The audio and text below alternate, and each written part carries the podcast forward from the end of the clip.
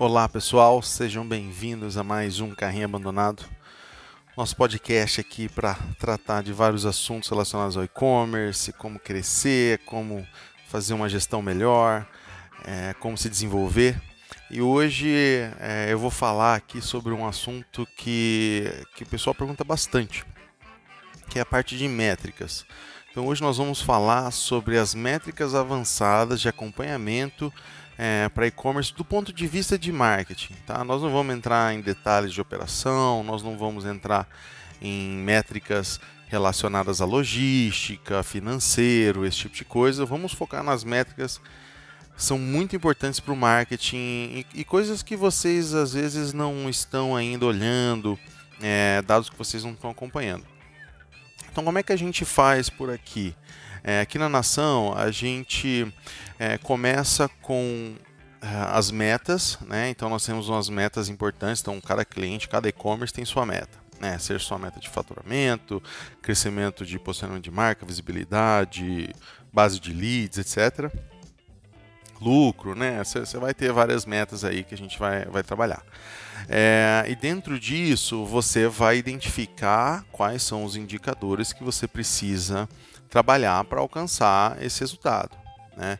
Então, dentro, por exemplo, né, vamos colocar com a meta de faturamento, eu preciso melhorar a minha performance no Google, eu preciso ter um, um retorno no investimento de X, eu preciso é, conseguir uma fatia do meu faturamento vindo de e-mail de X%, eu preciso. Né, todas essas coisas que você vai definir na sua estratégia. E como que você vai fazer para alcançar essa meta de faturamento? Né? É, então, dentro disso, é, você vai ter vários caminhos que você vai usar para chegar lá. E aí, o próximo passo é a definição de todas as métricas que você precisa acompanhar mês a mês para que você saiba se você está no caminho certo ou não, precisa fazer algum ajuste. É, e métricas que também vão te dar insights. Né? Métricas que você olha e fala, putz, estamos é, precisando melhorar é, um processo de compra aqui. Né? Se você, por exemplo, está medindo taxa de abandono no carrinho, é, taxa de abandono antes do carrinho e taxa de abandono depois do carrinho, né? quer dizer, pessoas que saem do site e não colocam nada no carrinho e pessoas que saem do site depois de colocar alguma coisa no carrinho. É, é gravar essas informações é muito importante, porque são informações que vão te trazer insights diferentes insights. É, uma vai te dizer que você precisa melhorar a sua informação de produto, você precisa melhorar a sua, talvez a sua navegação, categoria, categorização do site, etc. E a outra vai te dizer que tem alguma coisa ali no processo de compra. Pode ser frete, pode ser é, segurança, pode ser usabilidade do, né, do usuário a partir daquele ponto.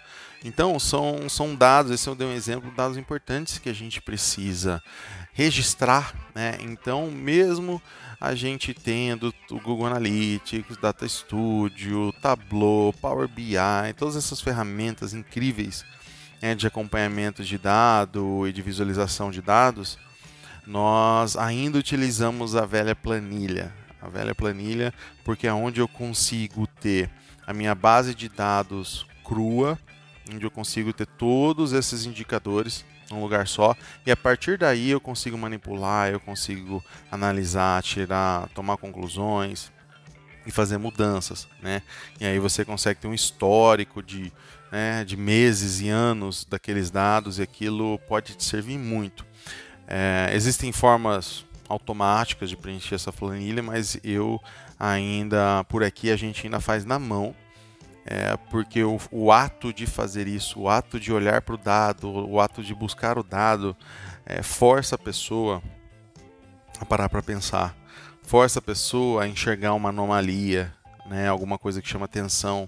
Então, eu ainda acredito é, em, algumas, em algumas estratégias não tão escaláveis, mas que garantem que a gente vai ter é, ações mais rápidas, né, que a gente está em cima do negócio. Claro que abre um pouquinho de oportunidade para erro, é, mas aí a gente tem que acompanhar certinho o preenchimento dessas planilhas e tal. Então a gente né, começou com metas, definiu quais são as submetas, vamos dizer assim. Se você estivesse olhando para OKR, né? Você tem a sua missão, depois você tem os seus objetivos e aí a gente parte para a lista to do, né? Que seriam quais são as métricas que nós vamos acompanhar.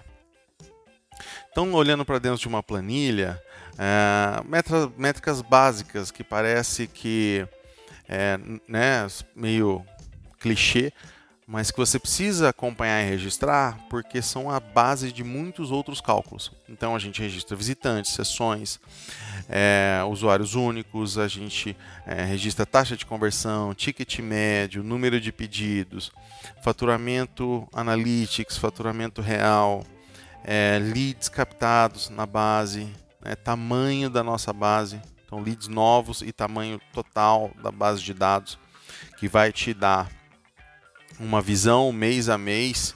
Né? É, então, esse é o tipo de, de exemplo que eu acho que é muito interessante. Então, você é, ter na sua planilha número de leads e também o número de leads captados e também o tamanho da base. Né? Porque aí você vai conseguir ter uma visão clara se é, você está tendo um churn na base. Né? Porque se você está tá registrando o número de leads novos, você está registrando o número total da base, mês a mês você vai conseguir enxergar. Se a soma desses dois é, não der o resultado do próximo mês, quer dizer que tem clientes saindo da sua base, e isso, isso é um dado que você pode calcular depois. Então, acho que é bem importante a gente pensar em métricas né, de marketing sempre assim.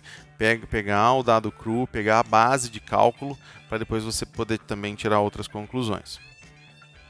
É, aí visitas ao carrinho, também um ponto bem interessante, né? Qual é o número de visitas que estão chegando até o carrinho? E aí você também consegue, baseado nisso, você consegue depois calcular, né? Quantas pessoas é, chegaram até o carrinho, né? E abandonaram depois do carrinho, quantas compraram, chegaram até o carrinho e compraram, e quantas abandonaram antes do carrinho, né? Que foi o, o exemplo que eu trouxe no começo. Então, acho que é um, um dado muito importante, porque em cima desses números que você vai é, documentando todos os meses, você vai conseguir tomar uma, uma, uma decisão muito mais assertiva né, para o lado certo, para o lado errado, ali de, conforme está aí na sua base. Então te dá uma visão muito legal se o problema está né, na navegabilidade, na descrição de produto, foto, etc. antes é, do, de chegar até o carrinho ou se esse problema está depois. Então acho que esses são, são métricas bem interessantes. Recompra, acho que é uma métrica chave é, para o e-commerce. Hoje a gente enxerga o mercado de e-commerce, acho que no mercado como geral, mas no e-commerce isso fica muito evidente, é, a, é a relação, a, a, o crescimento, o potencial de um e-commerce ele está muito pautado em duas métricas chave. É, a primeira é o ticket médio, né? E a segunda é a taxa de recompra, né? Principalmente a taxa orgânica e direta. Né? Então é, essas duas essas duas métricas geralmente elas são indicadores muito bons é, sobre o potencial e sustentabilidade daquele negócio. Por que, que é isso? Porque é, um, um, um e-commerce que tem um ticket médio baixo, vamos supor que ele tem um ticket médio de 100 reais. Tá? Aí você pega um outro que tem um ticket médio de 300 reais. Para eu converter um cliente nesse e-commerce de 100, eu pago 50. Para eu converter um cliente no e-commerce de 300, eu pago 60, vamos dizer assim. O crescimento no ticket médio não é proporcional ao custo de aquisição. Então, é, eu prefiro pagar 60 e vender por 300 do que pagar 50 e vender por 100. É óbvio, então é, é uma questão de matemática. É, então, esses da, é, e aí o que, que vai o que, que vai balancear isso? Você pode sim sobreviver com um ticket médio baixo, desde que você tenha uma alta recorrência. Então, eu paguei 50 reais para converter esse cliente, mas ele não gastou 100. Na verdade, ele comprou mais 5 vezes durante o ano, então ele gastou 500. E aí esse negócio se torna mais atrativo do, até do que o primeiro, do e-commerce de 300 reais. Então dá para entender o quanto acompanhar a taxa de recompra é importante para a sua decisão de negócio. Né? É, ter esse dado mês a mês, qual foi a porcentagem de clientes que compraram, que já eram clientes existentes, é analisar a frequência disso é muito importante, essencial para você até definir suas estratégias de negócio, tá? É, número de disparos de e-mail, né? quantas vezes a gente disparou campanha de e-mail, quantos leads receberam essas campanhas, é, qual foi a taxa média de abertura, qual foi a taxa média de clique, qual foi o faturamento vindo do e-mail, qual foi a taxa de conversão né, da, do, dos usuários que vieram através do e-mail. Dados que você vai acompanhar mês a mês e que vão te dar aquela visão se você está indo para o caminho certo ou não. Né? É, taxa de conversão de landing page, se você tem alguma landing page de conversão, seja captando leads, muito interessante a gente acompanhar esses dados também. Na parte de social media, é, número de posts publicados, qual foi a frequência que a gente postou, qual foi a nossa taxa de engajamento, qual foi o nosso custo por view, nosso custo por envolvimento. A gente nem acompanha muito assim é, a questão de número de fãs, porque isso já não é mais, não significa mais muita coisa, né? É, você ter um monte de pessoas seguindo a sua página você pode escrever um post e não aparecer para nenhuma delas. Então, quer dizer, aquilo que está ali é muito mais uma, né, um, um, selinho ali de essa empresa tem bastante fã.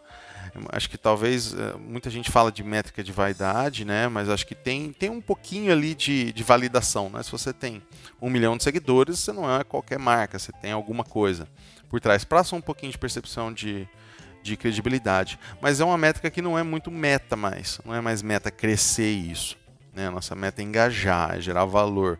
Então, quanto a gente está engajando, nossos conteúdos são bons o bastante para a gente ter um custo por visualização baixo, um custo por envolvimento baixo, porque a gente sabe que vai ter custo por envolvimento. Então, analisar essas, essas métricas são as que a gente mais olha aí nessa parte. É, entrando em parte de, de conteúdo, né? qual foi a última vez que eu, que eu publiquei, número de posts no blog, é, número de leads convertido através do conteúdo, é, número de visitas vindas do blog para o site, visitas orgânicas do blog, conversões last click, né, qual, qual tem sido o faturamento que eu consigo trazer do meu conteúdo direto para o meu site, taxa de conversão, é, conversões assistidas é um item bem interessante porque nós temos muita, muita compra começando, começando ali no blog, mas que acaba sendo finalizada através de outro canal. Então, conversões assistidas tem uma métrica muito importante para se olhar quando você está tratando de blog. Autoridade do domínio, né? Uma coisa também bem interessante, porque um dos nossos principais interesses em ter uma estratégia de conteúdo é, é ter visitas orgânicas, né? então a autoridade está diretamente relacionada a isso. Né? Aí a gente entrando um pouquinho em, em, em mídia paga, né? então, claro, investimento, investimento disponível naquele mês, qual era a verba, parcela de impressão né, que a gente está aparecendo, principalmente se você faz bastante campanha institucional, qualquer parcela de impressão a gente está aparecendo ali 80, 90 é, por cento das buscas, faturamento vindo do, né, de cada canal, mais separado por canal, leads convertidos por canal, custo por lead, é, custo por aquisição, é o CAC, é, ROAS, né, que é o retorno de investimento sobre, sobre investimento de mídia. É, qual que era a meta, se você tivesse uma meta, a gente né, usa também registra isso, qual que era a meta de ruas daquele mês para a gente acompanhar certinho e ter certeza de que né, mês a mês a gente está tá por dentro do que é a realidade, é, porque às vezes você pode olhar num mês atípico e é um, foi um mês que teve um problema de ruptura de estoque, um mês que teve um problema onde a meta foi, era mais baixa. É, e, e, quando você olha só para o resultado e vê aquela queda, você assusta, mas na verdade era fruto de uma estratégia. Então a gente também acompanha essas metas para ter certeza disso.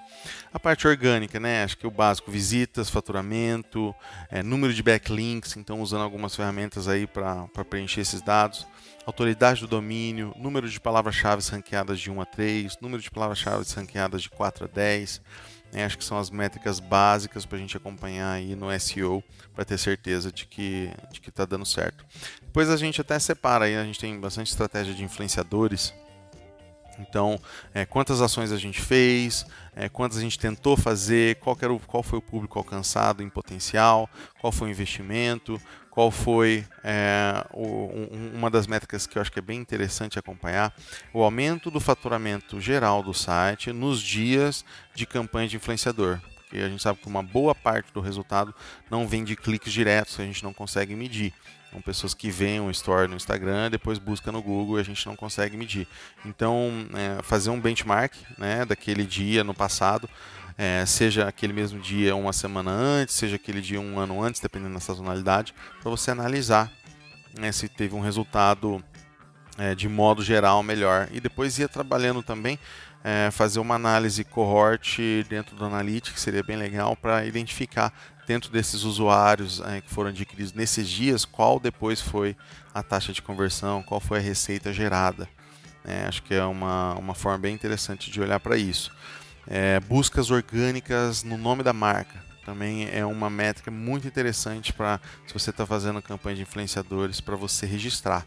É, aumentou o número de buscas da nossa marca durante esse período, quer dizer, isso é um reflexo direto de uma campanha desse tipo. Né? Que é quase que o que você espera de uma campanha de mídia tradicional, não uma campanha na TV. Né? Automaticamente as visitas diretas aumentam, as buscas institucionais pela marca aumentam. Por quê? Porque não tem referência, não tem clique. E muitas vezes isso acontece né, com influenciadores, deles não terem um clique direto. Às vezes menciona a marca, leva para o perfil, etc. Dá todo um caminho precisa ser percorrido. É, então é isso, a gente falou aí de bastante métricas, chegando aí quase 80, 80 métricas diferentes, que eu acredito que são bem importantes. E aí cada um pode estruturar a sua planilha de uma forma diferente, né? Tem gente que gosta de colocar é, métrica na linha de baixo colocar meta e colocar porcentagem de batido, né? Dependendo do tamanho da sua base de dados, isso pode ficar bem gigante. É, a gente vai colocando mês a mês e, e, vai acompanhando só algumas métricas que são metas. Né? A maioria das métricas são, estão ali para a base de cálculo, para a base de análise, mas não são metas né, especificamente. Então, por exemplo, é, o tamanho da minha base de leads. Às vezes eu não, não é a minha meta aumentar o tamanho da base, mas eu preciso saber qual é esse número para eu poder acompanhar a evolução é, da minha base. Mesma coisa com abandono de carrinho, mesma coisa com conversão de e-mail, com outras coisas que são é, métricas muito importantes. Podem ser metas ou não. Tá? Bom, é isso, gente. É, espero ter ajudado. Estamos à total disposição aí para compartilhar. Quem quiser dar uma olhada na nossa planilha, é só pedir, né, entrar em contato lá no contato@nação.digital. Estamos super dispostos a compartilhar com vocês. Tá bom? Muito obrigado, um grande abraço.